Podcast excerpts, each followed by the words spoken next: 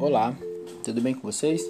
Vamos para mais um episódio da disciplina de Teoria Geral do Direito.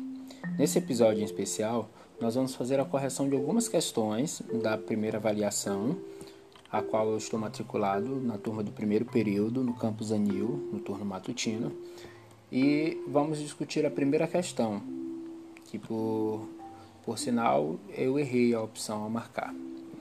Certo. O que que aduziu a primeira questão? O que que perguntou?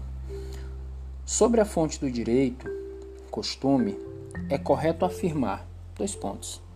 Haviam várias opções, eu marquei a opção letra B. Pois bem, o que que, o que, que dizia na opção B? Dizia o seguinte, que acerca do costume, é, ele nasce no meio da sociedade, sendo uma fonte espontânea do direito, que se forma gradualmente não se cria de modo imediato conforme a vontade do legislador. Pois bem, como eu já mencionei, eu errei.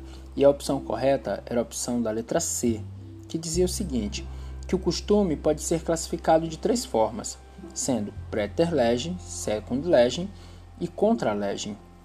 Agora vamos fundamentar o porquê que essa que não era a opção que eu marquei e sim a opção B. Pois bem, é, um minuto.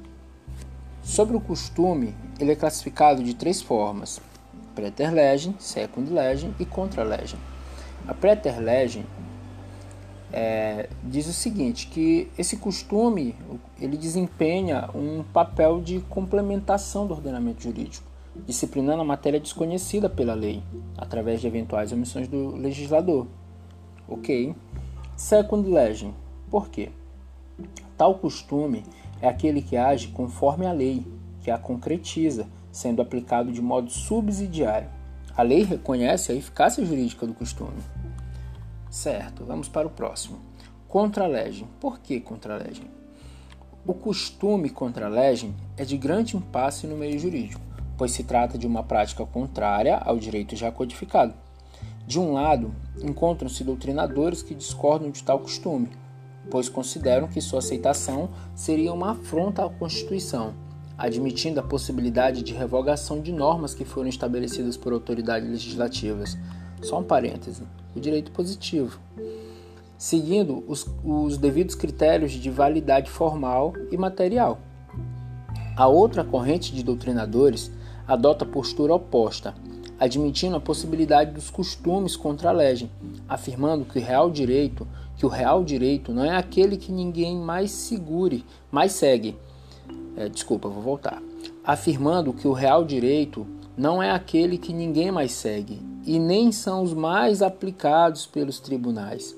Para eles, o real direito é aquele que é vivido diariamente pelos membros da sociedade, tendo sim força para suprir a lei que já se tornou letra morta. Certo? Ok.